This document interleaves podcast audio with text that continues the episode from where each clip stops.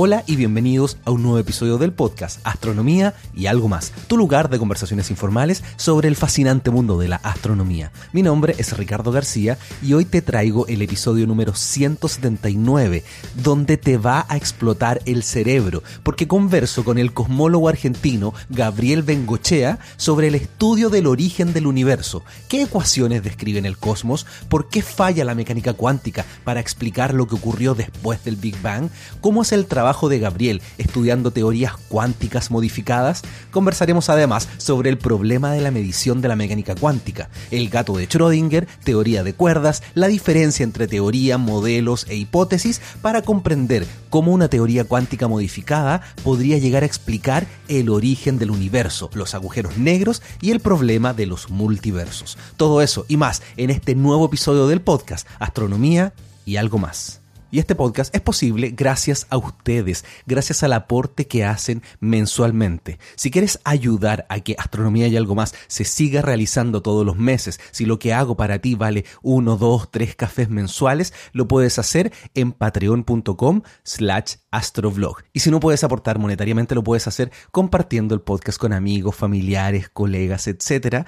Incluso enseñarles a utilizar alguna app de podcast, porque hay muchas personas que me dicen, oye, ¿y dónde lo puedo escuchar?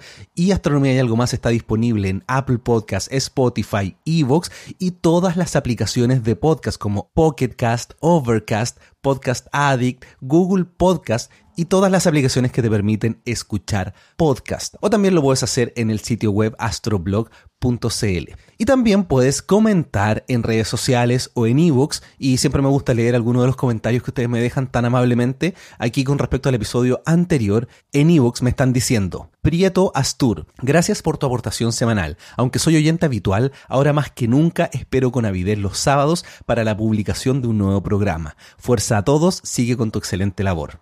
Ángel está diciendo, me encanta tu programa, saludos desde España. Y Miguel Ángel Aravena Galvez está diciendo, muy buena la entrevista, se agradece el podcast como siempre. Gracias a ustedes por comentar, por compartir y sobre todo por descargar y escuchar el podcast. Y bueno, yo siempre menciono en las notas del episodio, pero existen algunas aplicaciones que no son buenas para mostrarlos y no pueden hacerle clic a los links, como es el caso de Spotify, Google Podcast o incluso Evox. Así que si quieren hacerle clic y ver lo que nosotros conversamos y que me doy el trabajo de dejarlo todas las semanas en las notas del episodio, lo pueden hacer en astroblog.cl. Y también, como les he comentado en algunos otros episodios, yo hace bastante tiempo que estoy realizando lo que se llama capítulos de MP3. Si la aplicación lo soporta, ustedes van a darse cuenta que están marcados los tiempos donde comienza cada tema. Eso yo siento que es interesante si es que más adelante quieren volver a escuchar el episodio y quieren ir a una parte específica donde hablamos de este tema que les gustó y que lo quieren escuchar de nuevo o estaba muy complicado y necesitan escucharlo varias veces, con los capítulos de MP3 lo pueden hacer rápidamente. Me doy el tiempo también todas las semanas de crear estos capítulos. No todas las aplicaciones lo soportan, pero hay varias que sí. Y también ustedes pueden descargar el MP3 desde el sitio web astroblog.cl y en el computador van a tener acceso también a esos marcadores de MP3. Así que eso, quería comentárselos porque me han, me han hecho algunas preguntas con respecto a esto. Y como hoy les traigo un episodio de una hora y media, no quiero alargar más esta introducción y los dejo con el episodio 179 del podcast Astronomía y algo más. Me encuentro en este momento junto a Gabriel Bengochea, doctor en ciencias físicas, investigador del CONICET en el Instituto de Astronomía y Física del Espacio, IAFE, instituto que depende de la Universidad de Buenos Aires y del CONICET. Gabriel, bienvenido al podcast Astronomía y algo más. ¿Qué tal? Un gusto estar con vos y poder participar de tu espacio. Muchas gracias por recibir esta invitación y poder conversar de esos temas tan interesantes porque tú haces cosmología. ¿Cómo le cuentas a tus amigos en una conversación informal, quizás con una cerveza, eh, tu trabajo? Porque no es algo simple de llegar y comentar con, amigos. Bueno, eh, en realidad lo, lo primero que se me ocurre decir es que un cosmólogo trata de entender cómo pudo haber sido el origen del universo, si algo es que podemos llegar a saber de eso, y fundamentalmente la evolución en el tiempo. O sea, el, tubo de ensayo del cosmólogo es nada más y nada menos que todo el universo, como un todo. Y ese universo, como un todo, tratamos de entender cómo pudo haber surgido cómo evoluciona en el tiempo, qué pasó en el medio, qué procesos físicos pasaron en el medio, hasta llegar al día de hoy, que eh, es lo que observamos cuando salimos a la noche y miramos el, cielo. Eh, bueno, vemos un montón de cosas, estrellas y un montón de otras cosas en el cielo. Bueno, ¿cómo llegó a, estar ahí eso que observamos en el cielo? Bueno, es lo que el cosmólogo trata de descifrar que no es algo, no es algo simple. Mientras más se estudia, más, más complejo resulta. Pero antes de comenzar a conversar sobre el origen cuántico del universo, la energía oscura, el Big Bang y todas las cosas que vamos a conversar, quiero preguntarte cómo te interesaste en estudiar cosmología. ¿Cómo, ¿Cuál fue tu camino? ¿Cómo llegaste a esto? ¿Es algo que pensaste desde niño? ¿Se fue desarrollando en el tiempo? ¿Cómo llegaste a ser cosmólogo? Bueno, esto surgió cuando estaba terminando mi colegio primario, o sea, cuando tenía unos 12 años más o menos. Eh, para esa época estaba llegando el cometa Halley en el año 86 y como que en el 85 más o menos yo empecé a leer o interesarme en algunas cosas motivado por esto del cometa que había un, poco de promoción en los medios. Eh, por supuesto, en la década de los 80 también se estaban repitiendo los capítulos de Cosmos, de Carl Sagan, y bueno, eh, eh, obviamente que fui uno de los que se enganchó en eso, pero eso no me llevó a, a estudiar cosmología, porque mm, durante el colegio secundario me pasó una cosa muy curiosa y es que a mí, por ejemplo, no me gustaba física. Eh, no, me parecía, no me parecía muy atractivo porque la física en el colegio secundario era como aplicar recetas para resolver problemas eh, de planos inclinados, de poleas, eh, de, no sé, cosas con el rozamiento y, ¿no? Ese, ese tipo de, como, como aplicar recetas, ¿no? Claro. Eh, calcular fuerzas y cosas así. Pero a mí me gustaba la astronomía. O sea, yo estaba en el colegio y me gustaba la astronomía y leía sobre astronomía. Y para mí la física y la astronomía eran dos cosas que no tenían nada que ver. Eh, esa unión vino cuando yo estaba terminando el colegio secundario. Eh, ahí empecé a participar, durante el último año del secundario, a participar de un grupo que hacía reuniones en la Comisión Nacional de Energía Atómica de acá de Argentina en donde todos los sábados los chicos que estábamos terminando el colegio secundario nos juntábamos y había un profesional que, contaba sobre la energía atómica, pero hablaba de otras cosas de física y traía invitados, etc. Y un día trajo un invitado que iba a dar una charla sobre cosmología. Entonces eh, ahí dio su charla de cosmología y dije, ah, mira qué interesante, eh, qué interesante es la cosmología. Entonces voy al señor y le digo, eh, ¿qué tal? ¿Dónde estudió astronomía? Me dice, no, no, yo soy físico. Eh, ah, ¿cómo físico? Sí, sí, yo estudié física y hago física. Para hacer cosmología hago física. Entonces ahí por primera vez me di cuenta que en la física había cosas que estaban más allá de lo que yo estaba viendo en el colegio secundario y que la astronomía tenía un montón de física y que estaba todo unido. Entonces dije, ah, correcto. Entonces, para ser cosmólogo está bueno estudiar física. Y ahí es como que estudié física. Qué buena. ¿Y quién fue, quién fue esa persona? Él fue un, bueno, se, llama Aníbal eh, Gatone, es un, eh, es un investigador eh, muy brillante. Y a, partir de ese momento, bueno, a mí me, resultó me, me, di cuenta terminando el secundario que yo iba a estudiar física, porque no sabía qué carrera iba a seguir, pero ahí, bueno, me decidí por eso. Y bueno, entonces eh, tuve la suerte de alguna manera de, de, hacer la carrera en la universidad ya sabiendo que al final de la carrera yo la iba a enfocar hacia cosmología porque era lo que a mí me gustaba y por lo cual yo iba a hacer esa carrera. Así que ya mi tesis de licenciatura la hice en temas de cosmología, mi doctorado, etcétera, y ahora trabajo en cosmología. Pero es más interesante todavía y es que ese grupo que se llama Laboratorio Cero, es un, eh, este grupo en la Comisión de Energía Atómica que que funciona los días sábados a la mañana, durante casi todo el año, ese grupo sigue funcionando, ahora coordinado por otra gente, pero en ese grupo ahora yo suelo ir a dar la charla de cosmología. Qué buena, el círculo se cerró completamente. Exactamente. Exactamente, entonces, eh, de hecho el año pasado fui a dar eh, una de estas charlas y, bueno, entonces claro, es genial porque sentís que vos ahora sos el que está entusiasmando a, a, chicos que probablemente estudien física a que se interesen por la cosmología.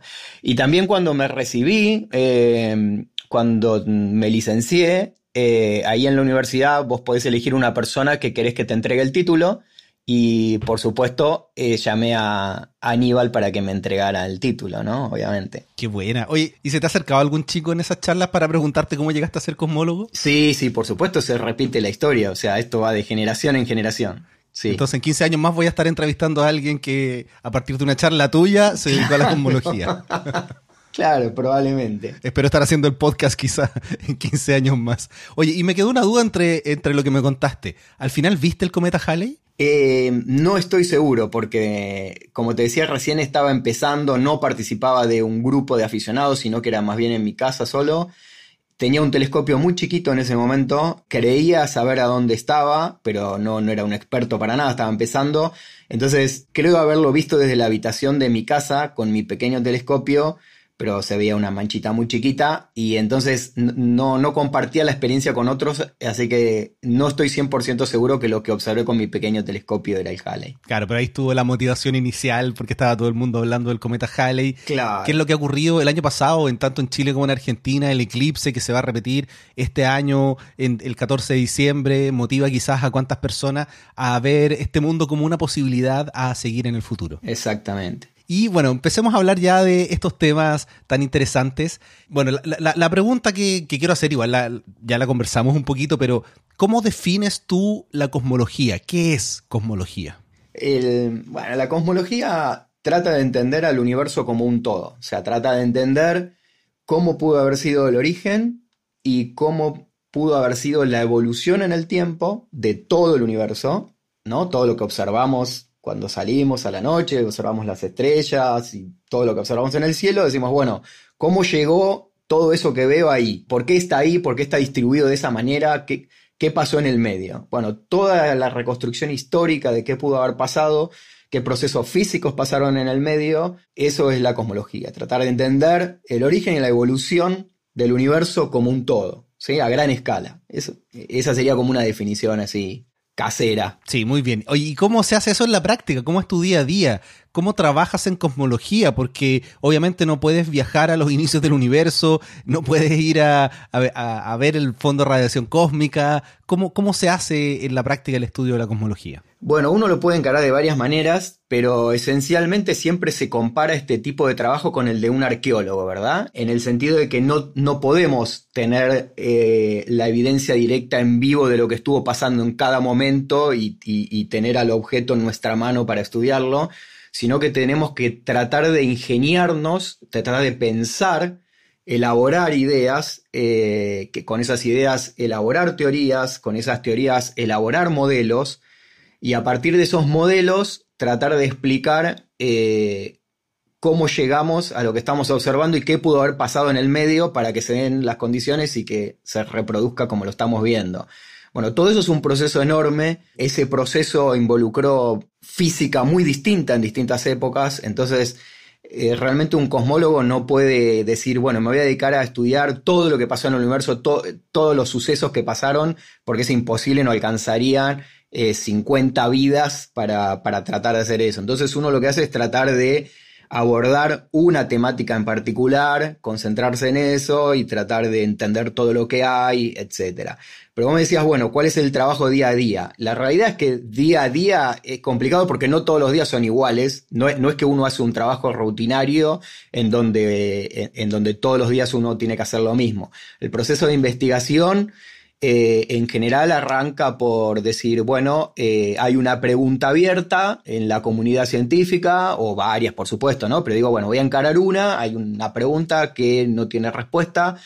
Ok, bueno, ¿quiénes intentaron contestarse esto? Bueno, entonces uno va a la bibliografía que hay sobre eso, otros autores, te encontrás con que tenés que leer muchísimo, que probablemente nunca vas a terminar de leer todo lo que hay, porque es un montonazo. Eh, entonces decís, bueno, ¿cuáles son los, las cosas más eh, recomendadas, las, que, las, más novedosas? Bueno, empezás a, ver qué cosas hay hechas sobre ese tema, cómo se fueron encarando esas, esos temas. Y ahí es como que, bueno, ya tenés un, un, fondo de lo que hay hecho sobre esa pregunta de investigación. Fíjate que esto que yo estoy diciendo está enmarcado dentro de lo que haría un físico teórico probablemente. Claro. Porque, ¿no? Es esto de leer, pero también está la persona que quiere encarar a la cosmología desde un punto de vista observacional y dedicarse a eh, observar ciertos tipos de objetos y a partir de esas observaciones eh, aportarlas a la comunidad para que venga un teórico y las use para algo, para, para eh, testear eh, su modelo, ¿no? Entonces, como que el trabajo de cosmólogo es muy distinto dependiendo de si uno va a ser dedicarse al aspecto teórico, a contestarse una pregunta de manera teórica o a, formar parte de un grupo que haga observaciones y aporte esas observaciones a la comunidad y se procesen esas observaciones, etc. En mi caso particular, yo soy más bien teórico. Si bien he usado datos y he hecho algunas cosas que tendían a, usar eh, datos observacionales y, tratar de ver qué problemas hay en esos datos observacionales hace unos años, fundamentalmente en, mi postdoc. Actualmente todo lo que el, eje central es, más bien teórico y usamos datos observacionales para ver si nuestros modelos teóricos eh, funciona o no funciona, o sea, si, logran explicar bien las observaciones o, no las explican. Sí, y esa, es la parte interesante que quería profundizar, porque esos modelos teóricos son básicamente ecuaciones, teorías, porque ahí hay dos grandes teorías que son las que uno está tratando de eh, hacer lidiar, que son la mecánica cuántica y la relatividad general. ¿Cómo, ¿Cómo, funciona esto? O sea, la, pregunta que quiero hacer es, ¿cuáles son las ecuaciones que describen el universo? Porque al final lo que hacen es tomar las observaciones o tomar las ecuaciones y tratar de replicar ciertas cosas para que se puedan observar. Entonces, hay ecuaciones que describen el universo. ¿Cuáles son? ¿Cuáles son las que utilizas en tu trabajo? Bueno, ahí de vuelta tiene que ver con qué área de la cosmología vos vas a tratar de encarar y, de, y, a la cual te vas a dedicar a estudiar. En el caso particular, allá hace unos años, yo trabajo con un grupo que tratamos de entender los momentos iniciales del universo y esos momentos iniciales eh, son, como vos bien decías, abordados por dos grandes teorías, una que es la relatividad general de Einstein, de la teoría de la gravitación, y por otro lado de la física cuántica. Esas dos teorías las necesitamos combinar porque entendemos que el universo en sus orígenes deben eh, tener que ver estas dos grandes teorías. Entonces, la, evolución en el tiempo, a ver, si yo tengo que contarle a alguien en un café un sábado a la noche y vienen y nos, y nos dicen, bueno, eh, ¿a qué te dedicas? Como vos preguntabas recién, ¿no? Y le decimos a la cosmología, eh, bueno, ¿cuáles son las ecuaciones fundamentales? contame alguna. Bueno, seguramente la que primero vas a mencionar es la teoría de Einstein, la relatividad general. Claro porque esa es, la, esa es la teoría con la que realmente hoy existe la cosmología moderna. La cosmología moderna tiene como pilar teórico fundamental la relatividad general de Einstein. Con esa teoría es con la que uno... A esa teoría funciona de la siguiente manera. Vos, eh, bueno, son ecuaciones y en esas ecuaciones uno tiene que, por un lado, poner en esas ecuaciones cuál es el contenido de, de materia y de energía en el universo, en qué forma está la materia en el universo. Entonces, Vos das eso en las ecuaciones y por otro lado, esas ecuaciones te relacionan la geometría del universo con el contenido de materia. Cuando hablo de geometría me refiero a, eh, para pensarlo sencillo, a, una manera de medir distancias. O sea, si yo quiero conocer la geometría de la habitación en la que estoy en este momento, yo tengo que poder saber medir distancias. Si, si sé medir distancias acá adentro, puedo inferir la forma o la geometría que tiene esta habitación. Y esa es la genialidad de la teoría de Einstein, es justamente esta, que a mí me permite saber de qué está hecho el universo yo simplemente midiendo distancias desde la Tierra. O sea, yo no necesito ni siquiera salir de la Tierra, no necesito ni viajar, ni explorar el espacio, ni tomar, ni viajar en una nave. Lo, lo curioso, la relación que logra la teoría de Einstein es que vos podés pesar, entre comillas, de alguna manera el universo, puedes saber de qué está hecho simplemente midiendo distancias. Midiendo distancias de la Tierra, mido distancias grandes. Entonces, midiendo distancias, yo puedo saber algo de la geometría y a partir de cómo es esa geometría puedo inferir de qué está hecho. Claro, y lo interesante además es que hablamos de la ecuación porque es una ecuación, pero en realidad es un set de ecuaciones. Es un set de ecuaciones. En principio son 10 ecuaciones mm, complicadas que están relacionadas entre sí. Eh, se dice son ecuaciones no lineales. Eh, lo cual lo hace mucho más complicado resolverlo en papel y lápiz. Hay, hay, muy pocos casos conocidos que uno los puede resolver fácil en papel y lápiz. En los casos eh, más interesantes, como por ejemplo los casos de, la fusión de dos agujeros negros, que han sido noticias y vienen siendo noticias en los últimos años, ¿no? Las ondas gravitacionales, la, fusión de agujeros negros, uno no es algo que uno lo va a resolver en un, en un papel y lápiz, sino que uno necesita resolver esas ecuaciones a través de computadoras, con software muy elaborados, con muchas computadoras a la vez, porque son muy difíciles de, resolver y uno tiene que resolverlas de manera numérica, no puedes resolverlo en papel y lápiz. Entonces, en general esas ecuaciones para resolver son muy complicadas. Hay casos muy sencillos en los cuales uno sí puede resolverlo y, o casualidad, que suerte para los cosmólogos, curiosamente nuestro universo a gran escala hoy en día parece estar bastante bien descrito por una solución a las ecuaciones de Einstein que es bastante sencilla y que uno la puede resolver en papel y lápiz. Qué buena. ¿Tiene algún nombre, algo para después mirarla y buscarla porque son interesantes? Sí, la, eh, bueno, las soluciones las encontraron varias personas eh, casi simultáneamente o para la misma época, pero fueron Friedman, fue Robertson, fue Walker y fue también Lemaitre. Lemaitre, como recordarán, o o bueno, no sé, hay que pronunciarlo mejor, ¿no? Porque es... Eh, sí, yo no sé pronunciarlo. No hay que decir Lemaitre. algo así. No, no sé pronunciarlo bien, así que hago, el, mejor esfuerzo. Lemaitre es uno de los padres de la cosmología moderna. Eh, realmente es, eh, es, es, tan importante como Hubble. de, Lemaitre, de hecho, es, es el primer científico que además era sacerdote pero es el primer científico que relaciona o que estudia las ecuaciones de Einstein de la relatividad general, que eran, estaban recién nacidas, las estudia y entonces vincula, es la primera persona que vincula la parte teórica con los datos observacionales. Es, es la primera persona que de alguna manera que, de alguna manera no, que calcula, está en su paper así, del año 1927, o sea, dos años del paper famoso de Hubble, dos años antes. El paper de Hubble famoso de la expansión del universo es de 1929. Lemaitre tiene un paper en el año 1927, desgraciadamente un poco, poco conocido porque lo publicó en, en una revista eh, francesa, eh, entonces no lo publica en inglés y, y, no es muy conocido, pero en 1927 es la persona que por primera vez calcula la tasa de expansión del universo. Lo que hoy llamamos la constante de Hubble fue primero calculada por Lemaitre dos años antes. Debería llamarse entonces la constante de Lemaitre. Eh, bueno, eh, hace muy poquito tiempo, ahora no sé decirte exactamente el año, pero hace dos o tres años, hoy eh, se hizo justicia y la, la, Unión Astronómica Internacional pasó, se hizo una votación y hoy en día ya no se llama más ley de Hubble, sino que se llama ley de Hubble-Lemaitre. Qué buena, no lo sabía, qué genial. Sí. Así que le dimos el crédito a, a Lemaitre, que fue uno de los padres. Bueno, entonces te decía, la solución más sencilla eh, de las ecuaciones de Einstein que logra explicar bastante bien a gran escala el universo, es una solución que lleva el apellido de estas cuatro personas, Lemaitre, Friedman, Robertson y Walker, eh, que son quienes resolvieron eh, las ecuaciones de Einstein para el caso de un universo que es isótropo y homogéneo. O sea que, que la materia dentro del universo está distribuida de manera isótropa y homogénea. ¿Qué significan estas dos palabras?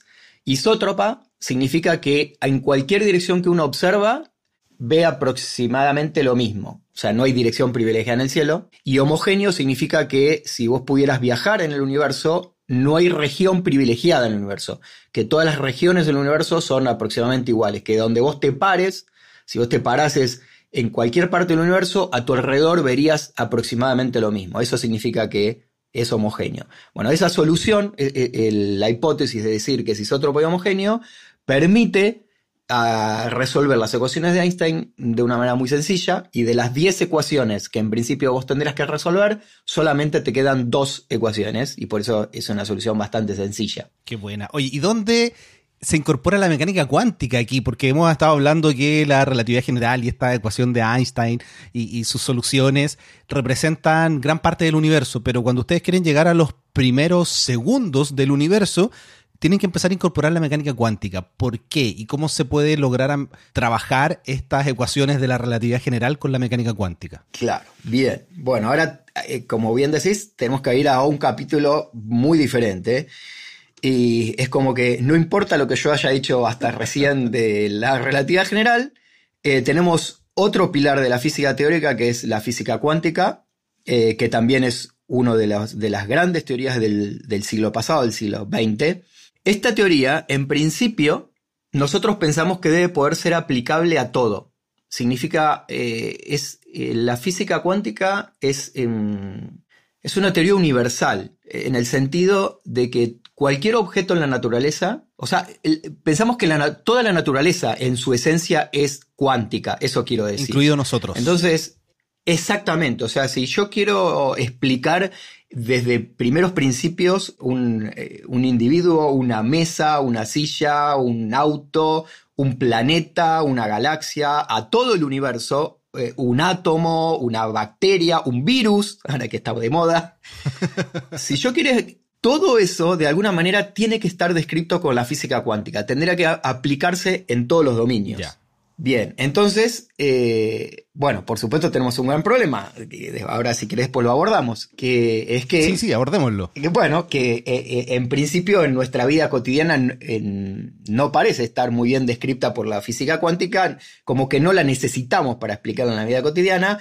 Pero esto se dice, y no es del todo correcto, eh, como que si vos te metes en el mundo microscópico, ahí sí eh, es como que es importante y hay que usar la física cuántica. Bueno, eso no es del, todo cierto por lo que te decía. En principio la, física cuántica tendría que ser una teoría aplicable a todo el universo, a todo lo que esté ahí adentro. Exactamente. Sí, lo, que yo quería decir primero es que eh, de la mecánica cuántica, claro, la mecánica cuántica utilizada en la vida real, se dice muchas veces que existe una probabilidad que no es cero, en la cual yo empiezo a golpearme contra una pared y en algún momento la puedo atravesar. ¿Es, es, es eso así? Eh, sí, por supuesto, la probabilidad la podrías calcular. Por supuesto que va a ser eh, prácticamente cero con, con mucha precisión, digamos, ¿no? Y eso no va a suceder. Pero el, pero el asunto es que es, esta, esta cosa de que tiene que poder ser aplicable a todo eh, trae el germen de un problema que tiene la física cuántica en este momento, que ahora enseguida lo abordamos, y ese problema eh, justamente se pone de mucho más manifiestamente en el caso de la cosmología. Por eso te digo, el, el, la cuestión de la física cuántica la podemos abordar eh, ahora sin ni siquiera tener que hablar de cosmología. O sea, pongamos en stand-by, pongamos en suspenso, en, pausa, todo lo que mm, hablamos recién de la cosmología, de la relatividad general, etc. Y entonces ahora nos enfocamos en otra teoría que es la física cuántica. Sí, de hecho lo que, lo que te quería proponer, que habláramos de este problema de la mecánica cuántica. Exactamente. Bueno, y el asunto es el siguiente. Eh, como decíamos recién, la física cuántica pensamos que tiene que ser aplicable a todo, eh, a los átomos, a las cosas que estén hechas de átomos, como nosotros, por ejemplo, etc. ¿A la materia oscura también? Exactamente, tiene que ser eh, de manera universal, tiene que, uno lo tiene que poder aplicar absolutamente a todo. Y el, ejemplo más conocido en la, en la literatura y en la divulgación para manifestar este problema viene por de la mano de una mascota de la, de la física que es el gato de Schrödinger. Schrödinger fue uno de los padres de la física cuántica, eh, quien, siguiendo bueno, ideas de, otra gente de esa época, terminó formulando la ecuación más importante, la ecuación que, que, rige la física cuántica, que por supuesto se llama la ecuación de Schrödinger. Y con esa ecuación, en principio, uno tendría que poder describir absolutamente todo. O sea, si yo quiero saber cómo es la, evolución de un sistema, no necesariamente un átomo, sino la de un gato, eh, esa ecuación tendría que poder servir perfectamente. Entonces, hay un, un experimento pensado, que es este que se conoce como la paradoja del gato de Schrödinger, que consiste en lo siguiente. Eh, tomas una caja eh, sin ventanas, o sea, no, se puede mirar ni para adentro. Si estás adentro de la caja, no puedes ver para afuera, y si estás afuera, no puedes mirar para adentro, o sea, no, tiene ventanas, una caja. Eh, en esa caja eh, ponemos un dispositivo atómico. este dispositivo atómico lo ponemos porque es lo que le va a agregar una cuota de aleatoriedad a la cosa, una, cosa random, aleatoria, que va a entrar en, en juego en el sistema. Ese dispositivo atómico que ponemos, supongamos que tiene, eh, está hecho de átomos que tienen probabilidad de decaer, decaer radiactivamente. Entonces, hay, ese dispositivo puede estar en dos estados posibles. Uno, el de no decaer, y otro en decaer. Y supongamos que tienen 50% de probabilidad los dos estados, ¿no? Estar eh, sin decaer o decaer tienen 50% de probabilidad de ocurrir, pero por supuesto no sabemos el momento en que va a ocurrir. O sea, en el momento en que va a caer no lo podemos calcular, no lo podemos conocer, pero puede pasar con un 50% de probabilidades. Bueno, a ese, dispositivo atómico le adosamos un martillo, a ese martillo le adosamos, le adosamos una botella que, tiene, que contiene dentro un veneno, y adentro de la caja también ponemos un gato. Bien, entonces, si la cuántica es una teoría universal que es aplicable a todo, debería ser aplicable para describir el dispositivo atómico, el martillo, el, recipiente de vidrio con el veneno y el gato. Todo debería, y la caja, todo debería ser descrito por la física cuántica. Pero claro, eh, la física cuántica te dice que cuando vos introducís un elemento de aleatoriedad como este dispositivo atómico, que tiene 50% de estar eh, sin decaer y 50% en decaer, se entrelaza, se dice, con el martillo. Entonces el martillo ahora también tiene una probabilidad, un 50% de probabilidad de estar vertical y un 50% de probabilidad de estar de manera horizontal y, y, pegarle a la botella y romperla, a la botella que tenía el veneno. Entonces la botella tiene ahora también una probabilidad de 50% de estar sana y de 50% de estar rota y que se libera el veneno. Pero teníamos un gato ahí adentro. Entonces ahora el gato, por ejemplo, la propiedad física eh, de la vida del gato también entra en, eh, en un estado de superposición de estar 50% de probabilidad vivo y 50% de probabilidad muerto. Bueno, ¿y qué me dice la física cuántica? La física cuántica me dice que hasta que uno no haga una medición, por ejemplo, yo quiero saber la, eh, cuál es el estado de la, de, la propiedad vida del gato. O sea, hay una propiedad física que se llama la vida del gato, que puede, tiene dos valores posibles, vivo o muerto, y yo quiero conocer eso. La física cuántica te dice el estado más general del gato es un estado de superposición. Un estado de superposición es una combinación de todos los estados posibles. En este caso hay dos estados, vivo y muerto. Entonces el estado más general del gato es una superposición de vivo y muerto. Eso es lo que me dice la física cuántica. Y ese estado, ese estado de superposición, es completamente válido con la física cuántica. Perfecto. O sea, la física cuántica dice, el estado más general es ese. Bueno, pero vos decís, eh, pero momento, en mi vida cotidiana yo veo gatos vivos y gatos muertos. No veo gatos eh, que tienen probabilidad de estar vivos y gatos que probabilidad de estar muertos. Entonces, ¿qué pasa? Ah, bueno, me dice la física cuántica, pero la física cuántica tiene un postulado, que es el postulado de la medición, que dicen, si vos vas y haces una medición, vas a determinar la propiedad vida del gato y vas a encontrar que el gato o está vivo o está muerto, pero tenemos que hacer una medición. Claro. Ah, ok, pero ¿dónde, dónde está eso en, en, mi, en la ecuación madre de la física cuántica, que es la ecuación de Schrödinger? No, eso no está. O sea, si si yo tomo el estado más general del gato, que es estar en esta, en, esta superposición de, eh, de, vivo y muerto, la evolución en el tiempo de, esa, de ese estado, según la, la, ecuación de Schrödinger, es que siempre, siempre voy a tener probabilidad de que el gato esté vivo y que esté muerto. la ecuación de Schrödinger no destruye nada de eso. Siempre va a estar en un estado de superposición. Bueno, pero la realidad es que eso no pasa. Bueno, ah, pero, ¿qué es lo que pasa? La, física cuántica habla de probabilidades. ¿Probabilidades de qué? Probabilidades de valores que vos vas a obtener si haces una medición. O sea, siempre tenemos que poner la palabra medición en juego. Si yo no hago mediciones, yo no puedo conocer nada del sistema que estoy estudiando, en este caso el gato. Yo tengo que hacer mediciones. Entonces, la física cuántica, por lo menos en su manera estándar, te da las probabilidades, la ecuación de Schrödinger te dice cómo van a evolucionar en el tiempo esas probabilidades, pero probabilidades de cosas que puedes obtener cuando hagas una medición. Perfecto. Y entonces, por fuera de la teoría, por fuera de la ecuación de Schrödinger, hay un postulado extra que tiene la física cuántica que es el postulado de la medición.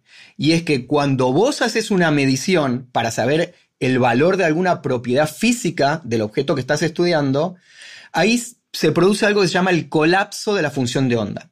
hay una cosa que no dijimos es que es la función de onda, ¿no? La función de onda es lo que contiene toda la información de tu sistema. O sea, yo quiero estudiar, por ejemplo, el gato. Bueno, el gato tiene una función de onda que contiene toda la información de las propiedades que yo quiero estudiar del gato. Por ejemplo, la propiedad eh, eh, viveza del gato, ¿no? Está vivo o está muerto. Bueno, toda la información esa está eh, contenida en lo que llamamos la función de onda. Sí, esa función de onda es la que nos entrega la ecuación de Schrödinger, ¿no? Exactamente, la ecuación de Schrödinger lo que te dice es cómo va a evolucionar en el tiempo esa función de onda. Perfecto. Bien, pero esa evolución, como te decía, eh, nunca destruye probabilidades, nunca destruye eh, si, tu sistema tiene alguna simetría, por ejemplo, no la va a destruir, y, pero, y no destruye probabilidades, no destruye superposiciones. O sea, siempre si tu estado general es un estado de superposición, gato vivo y gato muerto, siempre la evolución va a ser esa. Necesito que haya algo por fuera de la teoría, este postulado del colapso de la función de onda, que es cuando vos medís, de alguna manera destruís eso, y entonces tu estado de superposición, que era combinación de vivo y muerto, colapsa en un estado que es o vivo o muerto. Pero tenés que haber hecho una medición. Ese es el punto clave. Eso se conoce como el problema de la medición en la física cuántica. Porque fíjate que en, todo este discurso que hicimos hay dos procesos totalmente distintos. Hay un primer proceso que es dictado por la ecuación de Schrödinger, que te dice cómo evoluciona en el tiempo un sistema cuántico, pero, pero esa evolución no destruye probabilidades, eh, no, no destruye simetrías, es totalmente determinista, en el sentido de que vos en cualquier tiempo vos podés saber cuánto vale la función de onda, podés calcularla. Pero después tengo un segundo proceso, que es muy distinto a este, que es cuando hago una medición. Claro. Cuando hago una medición, eh, estas simetrías se rompen, se rompen las superposiciones, eh, ya no es más determinista, es una cosa totalmente eh, eh, estocástico, o sea, estocástico en el sentido de que eh, la medición te va a poder resultado vivo o muerto, vos no lo puedes saber de antemano. Y una vez que rompiste eso, o una vez que hiciste la medición, hiciste colapsar la función de onda y encontraste que el gato, por ejemplo, estaba muerto, vos no podés saber si antes el gato estaba vivo, si estaba vivo y muerto, no podés saber nada. Destruiste información, perdiste información. Una vez que vos haces una medición, perdiste información. Ves que esos dos procesos son bien distintos. Sí, totalmente distintos. Y, además interesante cómo tienes algo que domina la, mecánica cuántica, que es la ecuación de Schrödinger, pero es necesario agregarle otros postulados, otras ideas para poder, en este caso, hacer las mediciones. Exactamente. Y, este, este postulado de la medición viene de la mano de otro, otro gran físico, padre de la, de la cuántica, que también ganó el Nobel por estas cosas, Max Born. B-O-R-N, ¿sí? Born, Max Born, es el que nos da la receta para calcular estas probabilidades. Si yo quiero calcular las probabilidades de que el gato esté vivo o esté muerto, esto yo lo calculo con una regla que se llama la regla de Born. La regla de Born, eh, si tú le das la función de onda de un sistema, con esa receta tú puedes calcular las probabilidades de los valores que, obtendrías si hicieras una medición. Ya. Ese es el punto clave de vuelta. Te da las probabilidades. Viste que siempre se dice, eh, bueno, la física cuántica habla de probabilidades y esa frase, ¿no? Que se repite mucho. Y yo también la he dicho muchas veces. Bien, esas probabilidades vienen de la regla de Born. Eh, hay una receta que donde dicen, tú me das la función de onda del sistema y yo con la regla de Born te sé calcular las probabilidades que vas a obtener de propiedades físicas si tú haces las mediciones. ¿Dónde está la genialidad de la física cuántica? ¿Por qué es tan exitosa? Porque cuando yo voy a un laboratorio y hago mis experimentos y hago experimentos con átomos y, o en los aceleradores de partículas, etc., todo lo que obtengo en mis, en mis experimentos concuerda perfectamente con las predicciones de probabilidades de la regla de Born. O sea, si a mí me dicen, bueno, por ejemplo, tengo un, no sé, un par de átomos descritos por esta función de onda. Ok, yo quiero saber en qué, qué posición en el espacio ocupan esos átomos. Bueno, dame la función de onda. Bien, me das la función de onda de esos átomos, aplico la regla de Born, calculo las probabilidades y me dicen, mira, si vos vas y haces un experimento y medís la posición de esos átomos, tiene tal probabilidad de que lo encuentres, eh, por ejemplo, no sé, 60% de probabilidad de que lo encuentres en esta región del espacio y 40% de probabilidad de región de este espacio. Bien, hago 100 mediciones de eso, hago 100 experimentos y el 60% lo encuentro donde dice la regla de Born, donde me dijo, y el 40% lo encuentro donde, lo eh, donde me predice la regla de Born. Impresionante. Entonces, y, y, nunca, y nunca lo encuentro, nunca lo encuentro en una región donde no me predecía la regla de Born. Sí, y es tan potente que hoy día el mundo tecnológico se lo debemos a la mecánica cuántica. El procesador que estamos utilizando en el computador con el que estamos conversando a través de Internet eh, está fabricado en, nanómetros, o sea, utiliza las reglas de mecánica cuántica y lo que tú mencionas de Born. Exactamente. Exactamente, o sea, toda la electrónica, bueno, como tú dices, los computadores, los láseres, eh, toda nuestra vida cotidiana está, pensamos que está muy bien descrito por la física cuántica. Sí, y mucho más que la relatividad, porque la relatividad, el único caso práctico que tenemos de uso son los GPS. Pero aparte de eso... Que no es poca cosa, ¿eh? No, no es poca cosa, para nada, es muy importante. Pero todo el resto, todo lo que, con lo que interactuamos todo el día prácticamente en este mundo tecnológico, es gracias a la mecánica cuántica. Así de potente es. Sí, Sí, sí, sí, es muy potente. Pero bueno, eh, es súper potente y funciona todo bien, parece en nuestros laboratorios, pero acabamos de decir recién que hay un problema, que es el problema de la medición. Claro, para llegar al inicio del universo, que es la idea de esta conversación. Y tu trabajo, además. Exactamente, pero el problema de la medición, fíjate que no es un problema que aparece cuando quieres explicar el principio del universo, es un problema que tiene en nuestra vida cotidiana también, porque la física cuántica no hay nada en la física cuántica que impida que vos en este momento estés en superposición de estar sentado en la silla donde estás y que tengas probabilidad de estar sentado en otro lado. Sin embargo, tú estás ahí y todos te vemos ahí. Bueno, yo no te estoy viendo en este momento, pero los que te estén viendo estás sentado ahí y no, no estás en probabilidad en otro lado. Y sin embargo, la física cuántica permite que vos estés en un estado de superposición y tú no lo estás.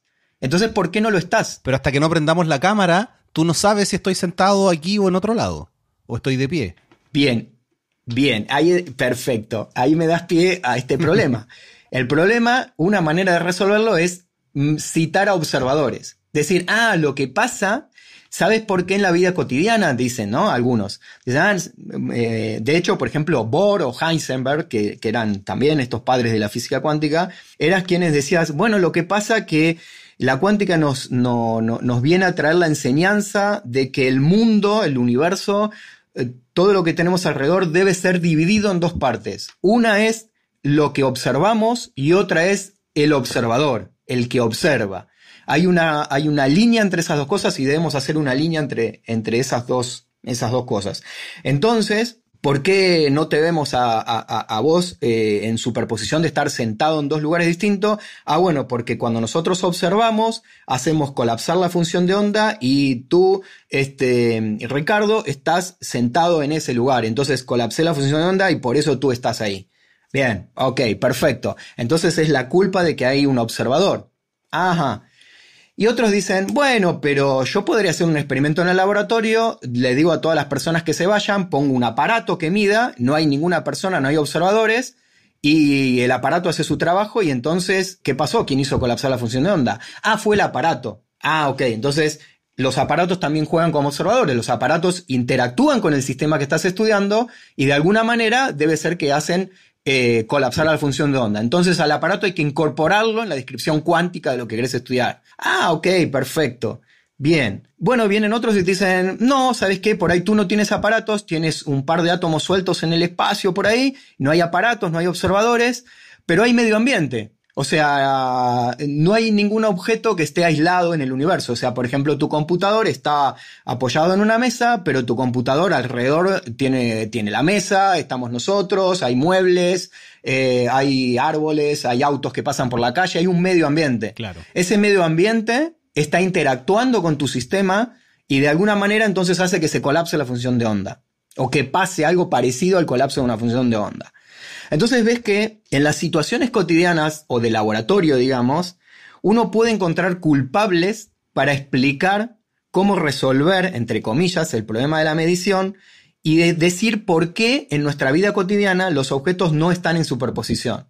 Y entonces decimos que es porque hay un observador que hizo una medición, o que hay un aparato que hizo colapsar la función de onda, que, que, hizo con la medición, o es un medio ambiente. Bueno, y así hay varias alternativas. Y entonces eso de alguna manera nos deja contento, funciona en nuestros laboratorios, anda todo fantástico y seguimos y felices por la vida.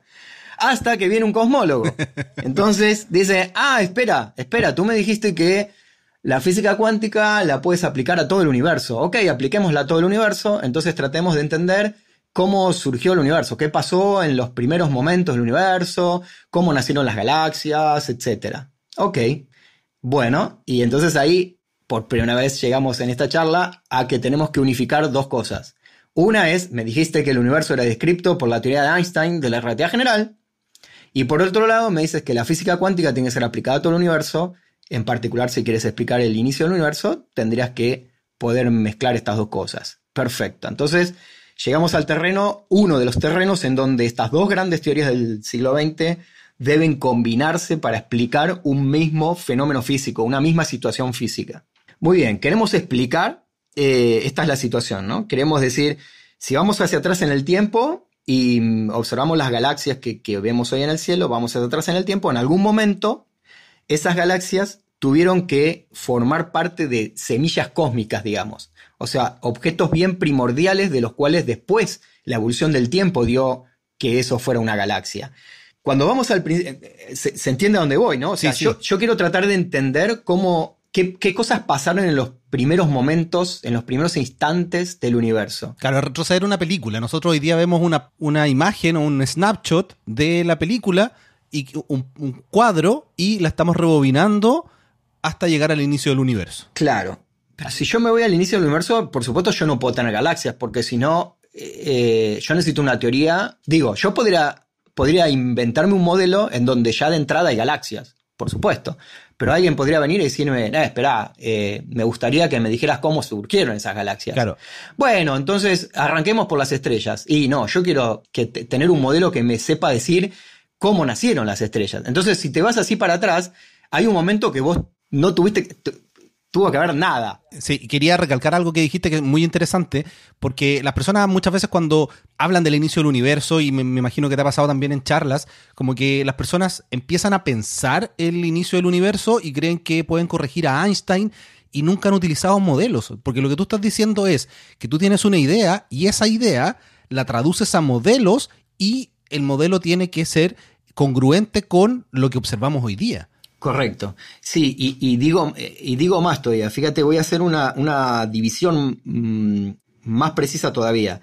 Uno tiene ideas. Esas ideas se convierten en teorías. Y con esas teorías es que yo armo modelos. Perfecto. Fíjate que lo que yo estoy tocando ahora, lo que eh, vamos a contar ahora de, cómo pensamos que, que surgieron las cosas en el universo, eso es un modelo.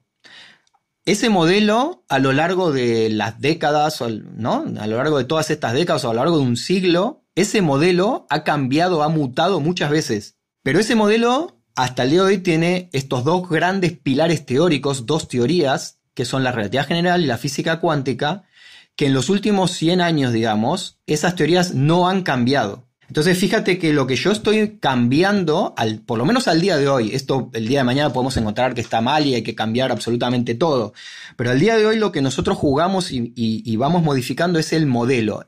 De hecho, el modelo que estamos hablando durante toda esta charla, estamos hablando del modelo del Big Bang. Claro. ¿sí?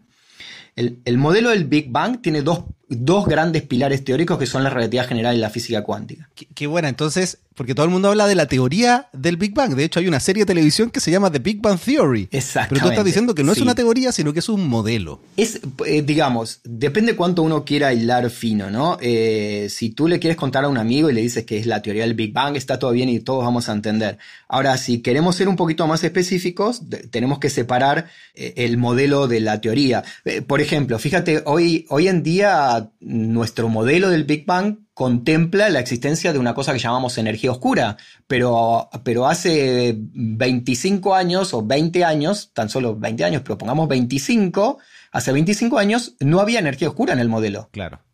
O sea, el modelo era distinto. Y de hecho el modelo, el modelo además tiene lo que se llama la inflación cósmica. Exactamente, exactamente. Pero fíjate que hace 20 años teníamos un modelo en donde no había energía oscura, hoy tenemos un modelo que tiene energía oscura, pero las teorías de base en las, en, las dos situaciones son las mismas, la relatividad general y la física cuántica. Me parece muy buena esta, esta acotación importante entre teoría, modelo e ideas, e hipótesis también.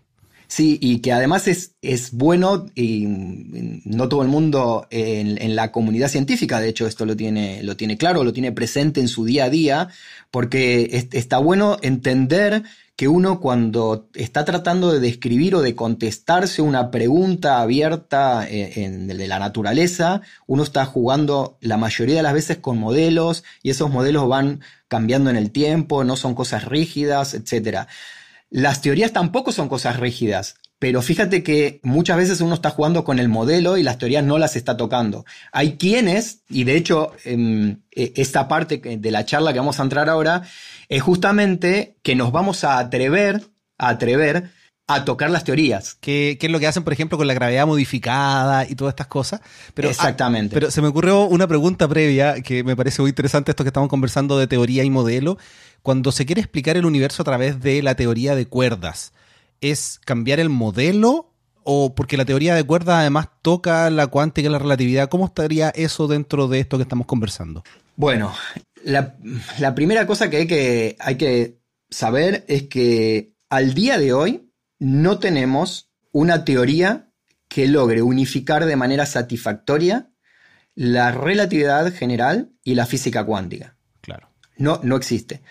La teoría de cuerdas, si bien la llamamos teoría de cuerdas, no es estrictamente hablando una teoría terminada hoy en día, sino que es algo que está en desarrollo, está en construcción. E, es, eh, esta teoría, entre comillas, aún no logra unificar, no, tenemos una versión terminada de, cómo describir. Por ejemplo, eh, no, tengo una teoría que me sepa describir por qué tú no estás eh, en superposición en esta silla y en otro lugar de, tu casa. No, tenemos una teoría que explique eso de, manera terminada y, una teoría que unifique la gravitación con la cuántica debería poder dar una respuesta a esa pregunta. Bueno, no, no, no existe. Eh, la teoría de cuerdas es, es, eh, es, un, es un, intento que, es, que, en el cual se está trabajando para lograr unificar las cuatro interacciones de la naturaleza, las interacciones nucleares, la fuerza gravitatoria, y la fuerza electromagnética. En particular, en el caso de la cosmología, nos interesa ver, bueno, cómo lograr unificar la gravitación eh, con la física cuántica, digamos, ¿no? Cómo, cómo, lograr eso, digamos. Pero es un, e, es un proyecto mucho más, este, mucho más grande y más ambicioso, teoría de cuerdas, que es eh, lograr una, una unificación de todas las interacciones. Eh, pero de vuelta, eso es un es trabajo en desarrollo, eso no es en lo cual en particular yo trabajo, eh, no usamos teoría de cuerdas para tratar de explicar el funcionamiento del universo. Claro, no, pero, pero dentro de esta concepción que estábamos hablando de teorías y modelos, en el caso del Big Bang es un modelo que utiliza dos teorías, la teoría de cuerdas eh, lo que quiere hacer es generar una nueva teoría que incorpore la relatividad y la cuántica para ser aplicada al modelo del Big Bang. Sí, por supuesto. O sea, si yo tuviera esa teoría completa, eh, e, esa teoría es la que la, madre que, terminaría describiendo el, modelo del Big Bang. Sí, uno lo podría ver de esa manera. Pero como eso no lo tenemos en versión terminada, digamos, lo único que podemos hacer es usar la relatividad general y la física cuántica y tratar de combinarlas de la manera mm, que nos parezca más razonable, más técnicamente correcta, eh, en, en regímenes en donde nosotros podemos pensar que se pueden mezclar y que está bien como lo hacemos. Y eso es lo que justamente hacemos en nuestro trabajo. O sea. Sí, y eso es lo que te quería preguntar. Llegamos al fin, después de todo esta, este, este preludio, a tu trabajo, porque es necesario conversar estas cosas para llegar a entender lo que haces en tu día a día. Exacto. Entonces, ¿qué es lo que haces? Bueno, tú y tu equipo, no, no, no, eres tú individualmente. Sí, de, hecho, en realidad hay, hay una parte de la comunidad en todo el mundo que trabaja en esto. Bueno, tratamos de describir eh, eh, al universo desde, no desde el, inicio mismo, o sea, no el origen mismo del universo, eso no tenemos una teoría que logre explicar eso, pero sí tratar de describirlo desde un poquitito después, desde un periodo que se llama el, el periodo inflacionario del universo, que es la época bien temprana del universo, entonces, a partir de ese momento, nosotros pensamos que, este, o estamos convencidos de que la relatividad general y la física cuántica pueden ser aplicadas de, una manera bastante conocida. Sí, antes de que continúes, ¿qué tan temprano es ese momento? Yo me acuerdo que era como una fracción de fracción de fracción de segundo. ¿Cuándo ocurre este, este periodo inflacionario y qué, y qué es lo que es? Por poner, por poner una escala así como de tiempo, serían algo así como 10 a la menos 35 de segundos. Después de que partió el universo. Claro, e, exactamente. O sea, estamos hablando de épocas muy, muy tempranas, pero lo curioso es que entre 10 a la menos 35 y ir al cero pasaron muchas cosas que no tenemos idea cómo explicarlas, ¿no? Claro, pero, pero eh, con tanto cero, eh, si uno aproxima en física, eh, sí, eso es cero. Exactamente, pero lo que pasa es que en realidad en la cosmología no es, digamos, no es tan importante hablar de, tiempo, sino como de escalas de energías. Ya. Entonces, estas aplicaciones de la relatividad general de la física cuántica pensamos que suceden en unas escalas de energía que si bien están muy lejos del laboratorio terrestre, están aún más lejos de la época en donde pensamos que necesitamos gravedad cuántica, digamos, una teoría cuántica de la gravitación. Como que estamos en un, en un estadio intermedio en donde pensamos que las teorías así como las conocemos eh, funcionarían bien y uno las puede utilizar y, puede, eh, puede hacer cuentas y puede calcular cosas. Bueno, yo quería mencionar nomás que la persona que quiera profundizar en la inflación, tengo varios episodios con Gonzalo Palma, donde hablamos de por qué es necesario incorporar la inflación cósmica, qué es lo que es, cuánto crece el universo, en cuánto tiempo, qué es lo que explica el problema del horizonte, etcétera, etcétera. Así que los voy a dejar también en las notas de este episodio por si quieren profundizar en la inflación, porque tú me contabas que desde la inflación en adelante es el momento que ustedes tratan de entender el universo. Exactamente. De alguna manera vamos a dar por, por, válido el periodo inflacionario, o sea, no, no, no vamos a objetar que, nada sobre eso, vamos a suponer que, efectivamente sucedió algo como inflación. Inflación es una expansión acelerada, muy rápida, ¿sí? al comienzo del universo. Tremendamente acelerada, como que acelerada se queda corto para explicar la inflación. Sí, y bueno, como seguramente explicaron en, estos otros eh, podcasts que, tienes, ahí, se, explica eh, por qué se tuvo que introducir esto para resolver ciertos problemas que tenía el modelo.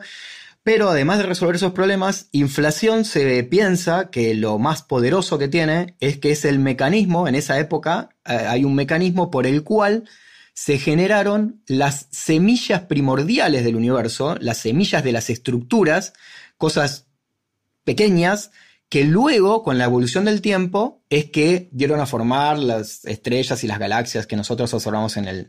Pero inflación es el momento, pensamos, que es el momento en el cual se generan esas perturbaciones, esas inhomogeneidades, esas semillas primordiales de, origen cuántico, a partir de la cual luego, la evolución del tiempo, como decía, formaron galaxias. Claro, porque sin, sin inflación no se podría explicar por qué el universo tiene lo que tiene, galaxias, planetas, estrellas, etc. Bueno, en principio no es que no se pueda, sino que inflación al día de hoy es como el modelo teórico que mejor concuerda con todas las observaciones. Entonces es como que es el modelo que mejor encaja con, eh, con toda la información que hay disponible hoy en día. nadie está diciendo que, que es una verdad y que ya está todo terminado eh, de hecho, tiene problemas. Uno de ellos es el que ahora te voy a comentar, que es en el que trabajamos.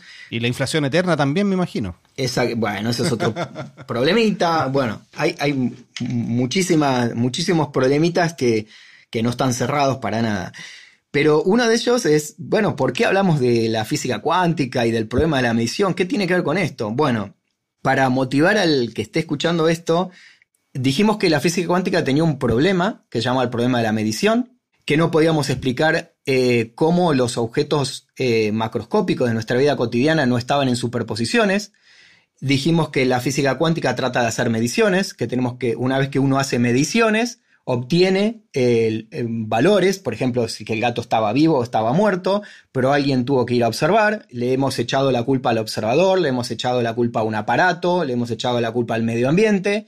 Ok, nos quedamos conformes, pero ahora estamos al principio del universo Queremos aplicar la física cuántica, pero al principio del universo no teníamos observadores, no teníamos aparatos, no, no tenemos a qué cosa definirle medio ambiente. Entonces, ¿a qué cosa le vamos a echar la culpa de la cual hace mediciones para que las propiedades físicas que necesitamos que surjan en el universo hayan tomado valores? Porque el estado más general, dijimos, según la ecuación de Schrödinger, es estar en estados de superposiciones, de superposiciones de muchos estados posibles.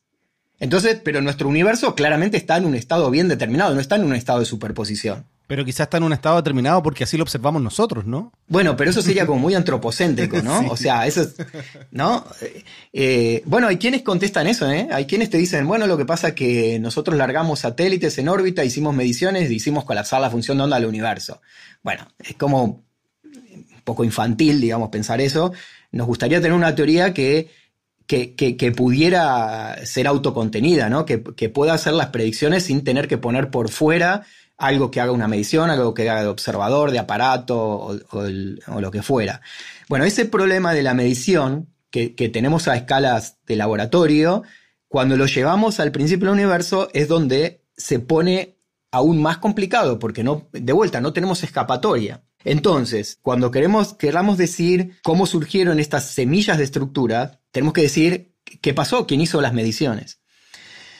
Vamos a hacer eh, otro, otro detalle técnico de todo esto para que se entienda un poquito más. Cuando nosotros queremos describir a un sistema cuántico, nosotros hablamos de la función de onda de la cuántica, ¿sí? Hace un rato. Entonces, cuando queremos hacer una descripción cuántica de un sistema, por ejemplo, del universo inicial, del universo primitivo, tenemos que decir cuál era el estado cuántico del universo para poder hacer nuestras cuentas. Si no decimos cuál es nuestro estado cuántico, no podemos hacer cuentas no, podemos decir, no podemos ponerlo en la ecuación de Schrödinger y, ver cómo va a evolucionar eso. Tenemos que dar nuestro estado cuántico. Entonces tenemos que elegirlo. Bien, entonces, ¿cuál fue el estado al principio del universo? Bueno, es un estado de vacío, un estado de vacío cuántico, porque, claro, yo no quiero que ya haya estrellas, porque si no tengo el problema de explicar por qué había estrellas. Entonces, necesito arrancar de un estado de vacío. La elección de un estado de vacío en laboratorios es relativamente sencillo la relatividad de Einstein nos trae otro problema con esto, y es que en un universo que se expande, en un universo donde existe la gravitación, el estado de vacío no es una cosa unívocamente definida, no está bien definido qué significa vacío. Eso es un problema extra que nos trae la teoría. Entonces hay que ver de qué manera uno va a elegir o pensar cuál fue el estado de vacío inicial del universo. Eso por supuesto llevó mucho tiempo y ya más o menos eso ya está elaborado. Ya existe un consenso de cuál es el estado de vacío inicial que se elige para el principio del universo. Eso se conoce como el estado de vacío de Bunch Davis. Son los dos apellidos de, las personas que, armaron esta idea, este vacío. Bien, ese es un estado de, ese, ese pensamos que es el estado de vacío inicial del, del universo. De hecho, permíteme, ser un poquito más técnico. Por favor, adelante. Hablamos de las ecuaciones de Einstein. Las ecuaciones de Einstein, por un lado, tienen la geometría y por un lado tú me tienes que decir qué materia hay adentro del universo. En el momento de inflación, nosotros pensamos que cuando arranca inflación, el espacio-tiempo era una cosa bien lícita, o sea, isótropo y homogéneo. O sea, no, no tenía arrugas, no, no tenía eh, la curvatura era, no tenía curvatura, o sea, era bien lisito, digamos, ¿sí? como si fuera una sábana bien planchada. Y el contenido de materia, el que domina en el universo en el momento de inflación, es justamente lo que llamamos el campo inflatón. El campo inflatón es un campo cuántico, es un campo de la misma manera que hablamos del campo eléctrico, el campo magnético, el campo gravitatorio. Bueno, el inflatón es un nuevo campo que introducimos al principio del universo, que hace que el universo se infle de manera acelerada y que es el que domina la distribución de energía en el universo primitivo. Es el que domina la evolución del universo al principio del universo. lo llamamos el inflatón. Entonces tenemos el espacio-tiempo, que es isótropo y homogéneo. Sí. ¿Sí? Tiene todas las. bien simétrico, decimos. O sea, bien simétrico en el sentido que tú te puedes trasladar y ves todo lo mismo para todos lados. Tú puedes rotarlo, puedes hacerle un montón de operaciones y es bien simétrico eso. Y por el otro lado tenemos el inflatón con su energía. Bien, este inflatón decimos que es el que va a generar las semillas de las estructuras. Claro. Entonces tenemos que ver cómo es que ese inflatón modifica a la geometría del universo y hace que el, el espacio-tiempo deje de ser bien lisito y aparezcan rugosidades en donde van a nacer las galaxias después. Necesitamos lograr ese mecanismo. Perfecto. Bien, entonces tenemos, por un lado, este inflatón y por un lado, la geometría del espacio. ¿Dónde entra en juego la cuántica? Y es que, por el momento, fíjate que yo tengo una situación, este estado de vacío que elegí, describe un universo que es perfectamente isótropo y homogéneo. O sea, no hay ninguna rugosidad de nada. Si yo ese estado de vacío, perfectamente isótropo y homogéneo, el vacío de Bunch-Davis, lo pongo en la ecuación de Schrödinger de la física cuántica y lo hago que evolucione en el tiempo, la evolución temporal de ese estado cuántico nunca me va a dar un estado cuántico en donde haya semillas de estructura. Siempre el espacio va a permanecer isótropo y homogéneo. No hay nada en la evolución de la, de la, de la física cuántica que rompa las simetrías.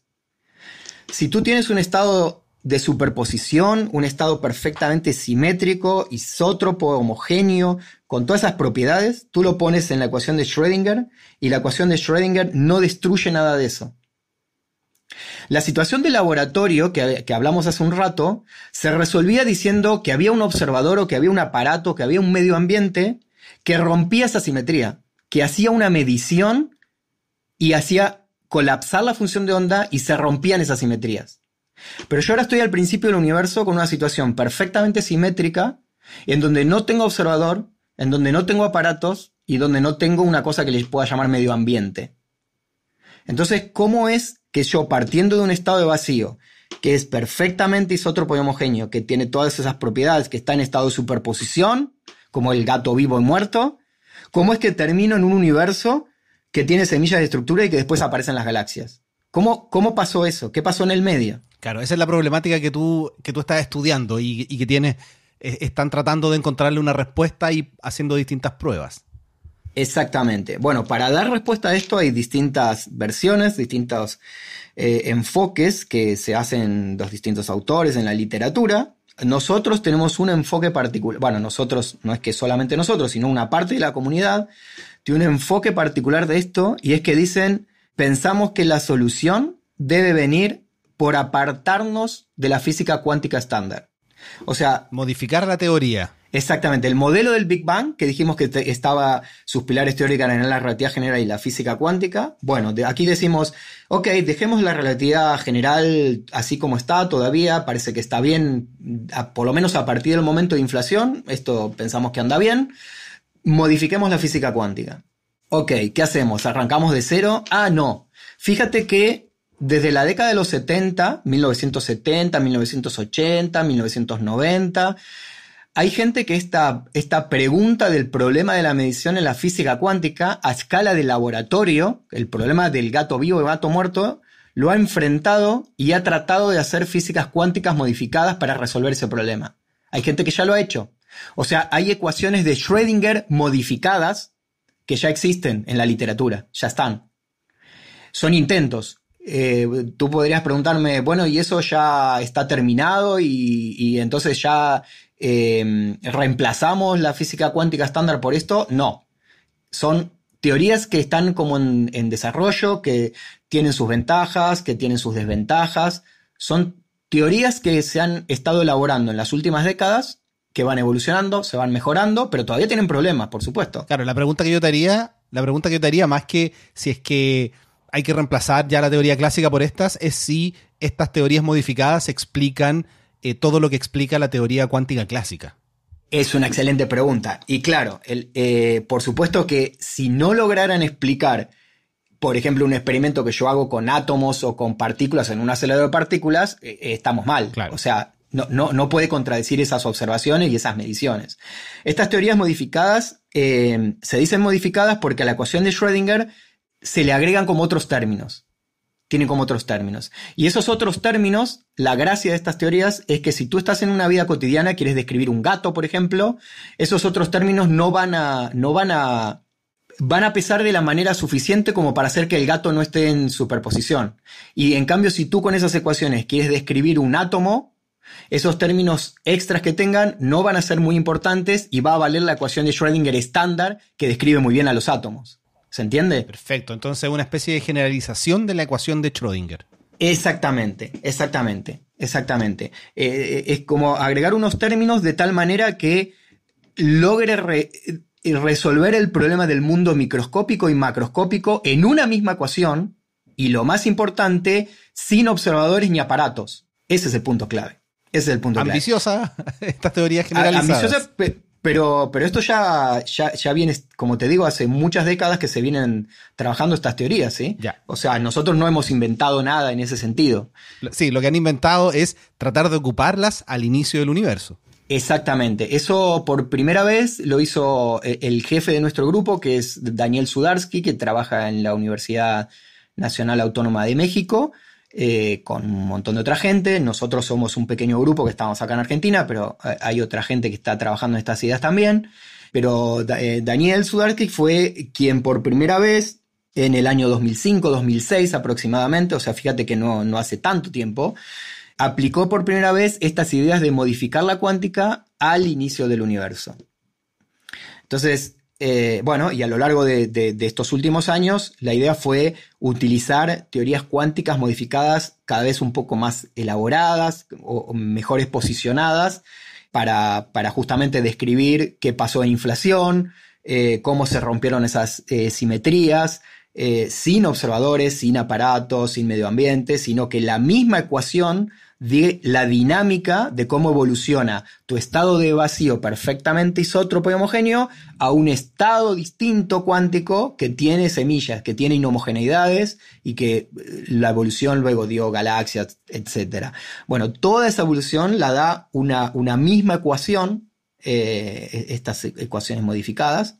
Y bueno, esa es, esa es nuestra línea, nuestra línea de trabajo, hacer las cuentas con esas teorías modificadas y entonces eh, como tú bien decías, así como te tiene que explicar bien los experimentos de laboratorio, también me tiene que explicar muy bien las observaciones que yo hago, por ejemplo, del fondo cósmico de microondas. Eh, o sea, el fondo cósmico de microondas es, un, radiación que nos llega de todas direcciones del cielo y cuando estudiamos las propiedades de esa radiación, eh, vemos que es muy parecida en todas las direcciones, pero tiene diferencias muy chiquititas y esas diferencias muy chiquititas pensamos que su origen es el momento de inflación, fue la época de inflación. Perfecto. Bueno, y en esa época de inflación nosotros tenemos que poderlas explicar con esta cuántica modificada. Y eso es lo que hacemos. Hacemos esas cuentas, calculamos las predicciones, qué es lo que debería observarse en el fondo cósmico de microondas, y esas predicciones concuerdan con lo que se observa. ¿Y cómo van en ese, en ese trabajo de, de poder explicar el inicio del universo a través de estas teorías cuánticas modificadas? Bueno, como te, como te decía, ahora aplicamos em, modelos que son un poco más elaborados, como que lo que tomamos son eh, ecuaciones modificadas o modelos de ecuaciones modificadas que son como que las más elaboradas, las que, las que mejor matemáticamente están, están construidas hoy en día, pero que sabemos que tienen sus problemas, que no son las versiones finales. Pero bueno, esas son las que hemos estado aplicando a, los modelos inflacionarios. Eh, tenemos nuestras predicciones. Por ejemplo, te, puedo decir, una de las predicciones más notables es que la versión más, eh, más ortodoxa de nuestra, digamos, es, es la que, por ejemplo, predice que las ondas gravitacionales de origen primordial no, las ondas gravitacionales de los agujeros negros, de las fusiones de agujeros negros, estas que ya han sido detectadas, no esas ondas gravitacionales. Claro, no las, no, las que observa LIGO, ni Virgo, ni ningún detector de ondas gravitacionales. Exactamente. Son las, las ondas gravitacionales que están buscando otros emprendimientos, como por ejemplo Bicep, como... que tuvo ahí un, eh, un gran fiasco en su momento. Exactamente. Sí, que son estas ondas gravitacionales que quedaron plasmadas en la radiación de, en la radiación de fondo cósmico de microondas. Exactamente, y quedaron plasmadas en el momento de inflación, supuestamente. Ya. Ese es el punto. Eh, bien, pero esas ondas gravitacionales al momento de hoy no han sido detectadas y lo único que se ha hecho observacionalmente es poner cotas, o sea, eh, cotas superiores, o sea, por lo menos de aquí para abajo, de aquí para abajo, cada vez, ¿no? Entonces, tú no puedes descortar, por ejemplo, que no hay ondas gravitacionales. O sea, todas las observaciones todas, absolutamente todas las observaciones de este tipo de ondas gravitacionales hoy en día son consistentes con que no hay ondas gravitacionales de origen primordial. Ahora, el problema es que la mayoría de los modelos de inflación estándar predicen que esas ondas gravitacionales deberían estar y con una amplitud, digamos, uno puede calcular ese valor, hay, una amplitud que, que no es cero, digamos, eso quiero decir. Y eso no ha sido detectado y es lo que se está buscando. Bueno, en estas, eh, si uno aplica inflación a estas teorías cuánticas modificadas, nuestra predicción es que esas ondas gravitacionales son prácticamente cero. O sea, no son cero, por ahí serían 10 a la menos 15, suponte, por poner un número. Hay un parámetro cosmológico que se, que se, trata de, de, ponerle una cota, que es este número que estoy diciendo, que estoy jugando. Bueno, entonces, una de las predicciones fuertes que nosotros hacemos es que eh, si uno aplica esta cuántica modificada al inicio del universo, en, una versión particular, la más ortodoxa que tenemos, en principio la predicción es que estas ondas gravitacionales serían muy, muy, muy, muy débiles y casi indetectables. Eh, al contrario, como te digo, de otros modelos eh, más estándar que ya han sido descartados porque justamente predecían ondas gravitacionales que no se han observado. Claro, este modelo igual tiene algo interesante y algo no tan interesante, es que mientras no se detecten ondas gravitacionales, sigue siendo válido, pero al momento que se detecten, ya no, es válido, deja de funcionar. Entonces, no, es una predicción que permita comprobarlo. Sí, eh, ok. Lo que tenemos, tenemos varios salvavidas, digamos, porque como te decía, estos son, estos son modelos, ¿verdad? Y en estos modelos no es que tenemos un único modelo, tenemos varios modelos. El modelo más ortodoxo, como te decía, es el que predice que las ondas gravitacionales deberían ser prácticamente cero. Claro, que está acorde con lo que hemos observado hasta el día de hoy.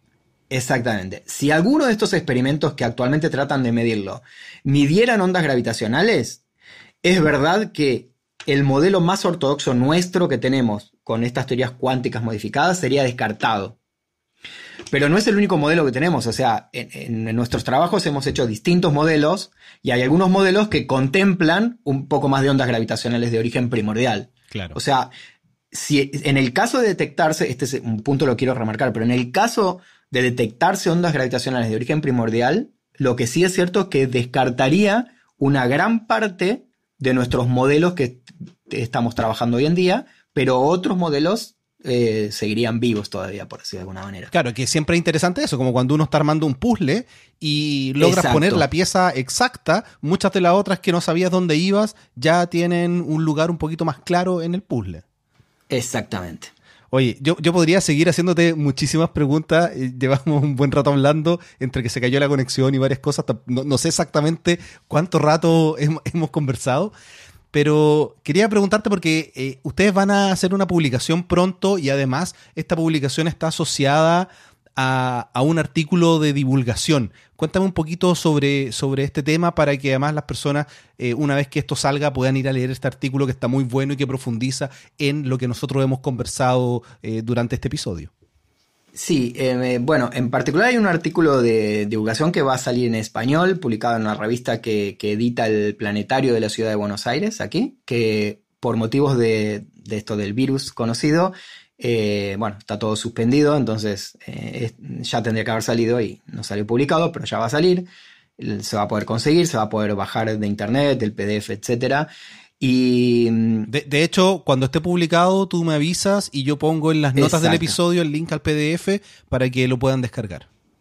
Exactamente. Y paralelo a eso hay una versión un poco más eh, completa, es como un artículo de revisión que, como te decía, bueno, ese va a estar en inglés, mm, publicado en, una revista científica. Y, la idea es que e, ese trabajo va a ser como una revisión para aquella persona que tiene poco conocimiento. Eh, está, está destinado a los educadores, a profesionales que no son expertos en este tema, que, que, están interesados en el tema, que tienen un poquito de conocimiento, pero no mucho. Bueno, ese artículo va a ser como una especie de revisión sin ecuaciones, en donde la idea es eh, es como una ampliación un poco más, mm, más técnica, si quieres, con un poco más de detalle de este artículo de divulgación en español, eh, que también va a estar eh, disponible cuando, cuando lo salga publicado y te puedo pasar el link y se va a poder bajar seguramente también. Me, interesa muchísimo porque yo, bueno, en, Archive, que es un repositorio de... Exactamente, ahí va a estar. de, muchos artículos científicos, yo he encontrado muchas de estas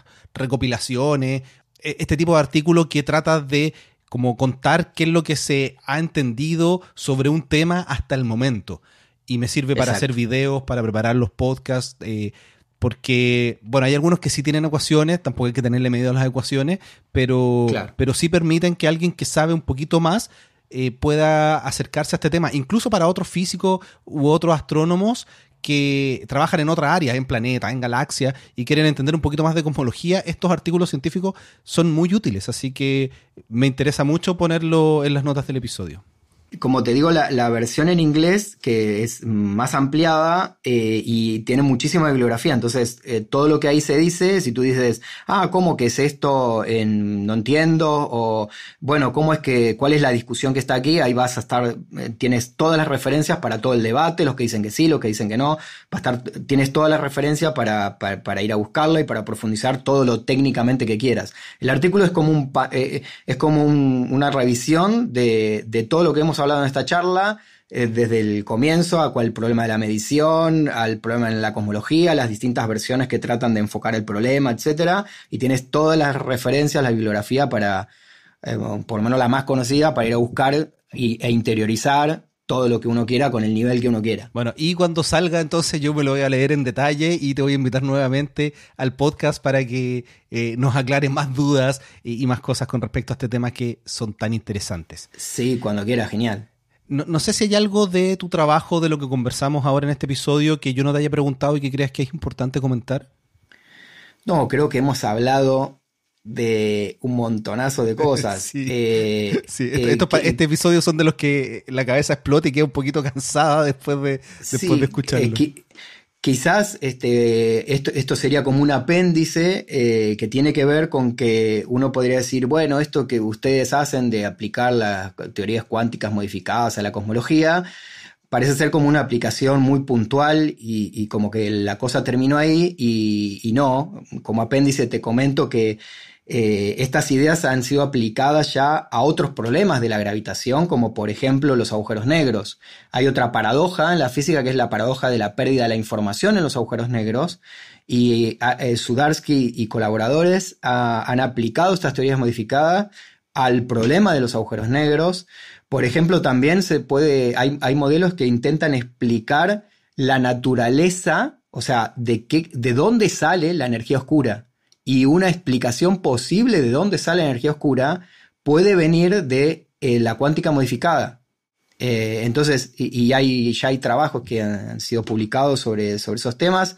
Eh, entonces, como te digo, e, e, esta idea de quizás tener que modificar la física cuántica puede abrir puertas para atacar otros problemas abiertos de la gravitación, no solamente el del origen del universo y la cosmología propiamente dicha de, los inicios, sino, como te digo, agujeros negros, este, energía, eh, oscura, energía oscura, que es uno de los grandes problemas de, sí. de la comunidad.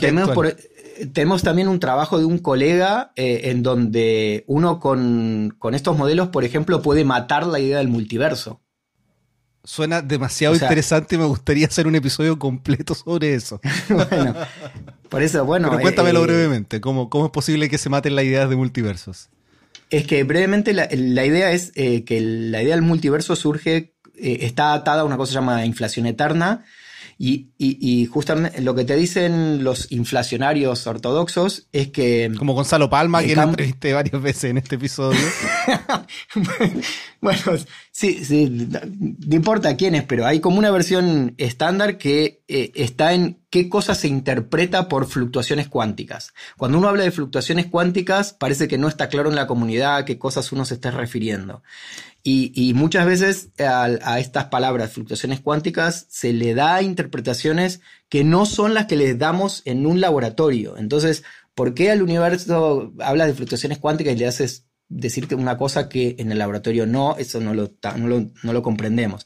Eh, fluctuaciones cuánticas no son otra cosa que las incertidumbres cuánticas. Y las incertidumbres cuánticas lo único que te dicen es cuál es el rango de valores más probables en el cual tú vas a encontrar el valor de alguna propiedad física cuando hagas una medición. Hasta que no hagas una medición, la incertidumbre cuántica lo único que te dice es en qué rango de valores tú puedes encontrar con mayor probabilidad. Perfecto. ¿Sí? Es, eso es lo que es la incertidumbre cuántica y eso es lo que le llamamos fluctuaciones cuánticas. Las fluctuaciones cuánticas no son una cosa real. Muchas veces cuando te dicen, bueno, el espacio tiene fluctuaciones cuánticas y te hacen con la mano, así como que para arriba y para abajo, como si estuviera vibrando. y eso no es física cuántica, la física, porque si tú mueves la mano, eh, tú no me ves, pero eh, entiendes lo que quiero hacer con la mano para arriba y para abajo, ¿no? Claro, sí. Así como que está fluctuando, te dicen. Pero si tú miras la mano, moviéndose para arriba y para abajo, los dedos de tu mano están ocupando eh, eh, valores en la posición en el espacio siguiendo una trayectoria. Sí. ¿Sí? O sea, si el, si el espacio, el espacio o lo que fuera estuviera vibrando, moviéndose para arriba y para abajo, eso está haciendo trayectorias y eso no es lo que dice la física cuántica. Perfecto. Entonces las fluctuaciones cuánticas no son una cosa real que se estén moviendo en el espacio. Las fluctuaciones cuánticas son las incertidumbres cuánticas. Es algo que tú puedes calcular en una cuenta. Perfecto. ¿Y cómo eso hace que eh, se tiren por la borda estas teorías de multiversos? Bueno, porque lo que te dicen es, ah, al principio del universo, el inflatón tenía fluctuaciones cuánticas. Entonces, e, este inflatón, cuando estaba decayendo su energía, en realidad las fluctuaciones hacían que el valor del campo inflatón a veces tome un poquito más de valor, o sea, suba un valor un poquito más alto, a veces baje, a veces suba, a veces baje. Entonces como que va para arriba y para abajo el valor del campo del inflatón. Entonces, inflación eterna lo que dice es que si ese juego es cierto, podrías tener situaciones del universo en donde el, valor del inflatón nunca llegó a cero. Siempre está como fluctuando. Entonces siempre se está inflando. Ese es el origen de inflación eterna. Bueno, para nosotros esa visión no es correcta porque el, valor del inflatón no es que está saltando para arriba y para abajo tomando valores, porque alguien tiene que hacer mediciones para que tome valores. Entonces cuando tú aplicas una teoría cuántica modificada al caso del inflatón, justamente como en ausencia de observador, la dinámica misma de la teoría hace que el campo inflatón tome un valor bien particular, ya no tienes más esto de que sube y baja. Perfecto. El campo, el campo inflatón toma un valor y listo, el universo se forma y ya no hay más posibilidad de multiverso. Me, gusta bastante esa idea, porque la idea de, este universo inflacionario eterno y que surjan muchos universos eh, es bastante extraño. Pero al final lo que yo siempre digo es que el universo o los multiversos no tienen por qué comportarse como a uno le gustaría, sino como se comportan. Bueno, mira, te voy a mandar eh, por mail ahora mismo hay un artículo de divulgación que, ya salió publicado, eh, que tengo escrito y que se llama El mito del multiverso. Perfecto. Y ahí viene explicado esto que te digo. Y están las referencias. Muchísimas gracias y también lo voy a dejar vinculado en las notas del episodio. Gabriel, las preguntas que hago siempre ya al final del episodio. Si tuvieras la posibilidad de viajar en el tiempo y conversar con alguna persona de la ciencia, ¿con quién sería y por qué? Uf, qué problema. es que mira, no, podría, no puedo decir, eh, no puedo decir Albert Einstein porque es como muy trillado, es como muy, muy obvio, digamos, ¿no? Claro. Es como que elegir uno realmente sería complicado, ¿no? Eh, lo mismo si dijera, bueno, quisiera hablar con, con Sagan es como muy trillado. Para un aficionado a la astronomía es como que es obvio que tú quieres ir a hablar con Sagan, digamos. Pero, pero por algo lo trillado es trillado. Sí, por eso, pero saquemos, tu pregunta debería ser, bueno, quitando a estas personas que todo el mundo quiere ir a ver y que ya tienen, tienen mucha gente haciendo cola para hablar, no, es malo modificar la pregunta, ya que estamos modificando la teoría cuántica para estudiar el origen del universo, yo puedo tener una pregunta modificada del viaje en el tiempo para visitar un personaje científico. Eh, sí, yo creo que... Mm, no, ya se me ocurrió la pregunta modificada. Un personaje trillado, muy conocido y uno no conocido. Puedes viajar dos veces en el tiempo. Bueno, el conocido obviamente podría ser Einstein, digamos, ¿no? Perfecto. Es que hay, es que hay muchos personajes realmente, porque, no sé, a uno le gustaría por ahí. Estamos hablando de científicos, ¿no? o científicas también. No sé, eh, por supuesto. Eh, pero no sé, tipos como, como Maxwell fueron tipos muy interesantes también. O, realmente, la verdad nunca lo había pensado. Eh, lo había pensado en detalle, ¿eh? tendría que, bueno, pero Maxwell, dejémoslo como, como la respuesta, igual es, una persona muy interesante. Su trabajo, obviamente, es la base para la mecánica cuántica, además. Así que. O, mira, bueno, ya te estoy dando varios, pero Newton era un tipo interesante también pero creo que no iría para preguntarle cómo se le ocurrió el cálculo diferencial. Iría a preguntarle, por ejemplo, qué cosas tenía en la cabeza cuando trabajó muchísimo en alquimia, por ejemplo. Entonces, le iría a preguntar, bueno, ¿cómo tenías dividida la cabeza para, por un lado, hacer el cálculo diferencial y, y las leyes de la dinámica, etcétera? Pero por otro lado, tenía una cosa muy elaborada con todo lo de la alquimia y todo eso, y, de hecho publicó más en alquimia que en, que en física. ¿No? Entonces, como de alguna manera ir y, tratar de entender la cabeza del tipo de cómo vivían esas dos realidades en la búsqueda de entender la naturaleza, ¿no? Qué buena. Muy, muy interesante. Me gustó la respuesta. Oye, y la última. ¿Algún libro, no de los trillados, por supuesto, de divulgación o de cosmología que alguna vez hayas leído, que te haya inspirado o algo que estés leyendo en este momento que nos puedas recomendar? Sí, y de vuelta, no vamos a citar a Cosmos de Carl Sagan, e, eso está súper trillado. El mejor libro... El que, no, el que no haya leído Cosmos tiene que hacerlo Punto. Claro, ya está. Eso es como que cuando tú tienes un rato libre, eso tienes que leerlo en algún momento de tu vida. O la breve historia del tiempo, todo eso hay que leerlos. No, ese no lo recomiendo. ¿No? ¿Por qué no? Ahí entramos en otro aspecto de la divulgación. Eh, el libro de Hawking es un libro que he leído como cinco o seis veces, por lo menos, eh, en, cuando estaba en el colegio secundario, no me, o terminando el secundario. Lo leí muchas veces y realmente como que me lo estudié, me lo estudié y me convencí, me encantó y realmente me inspiró, así que fantástico por eso. Ahora hay un problema y es que cuando luego me, te dedicas a la cosmología te das cuenta que de la mitad del libro para adelante te mintió. ¿Por qué? Voy a leerlo de nuevo. Bueno. bueno, no es que... No, a ver, exageré un poco. Eh, lo que quiero decir es que no, no, no, no es que te mintió, sino que de alguna manera, como que de la mitad del libro para adelante, dio por sentado que ideas muy particulares que él tenía, ideas personales de teorías que él tenía, como que de alguna manera las da por sentadas y esas cosas hoy en día no es lo hoy en día no, no, no, no pasaron a ser parte de, de, la física que estamos usando. O sea, eran, eran ideas especulativas y, ahí te las daba como que de alguna manera eso iba a resolver el problema del Big Bang, del, inicio del universo y qué sé yo.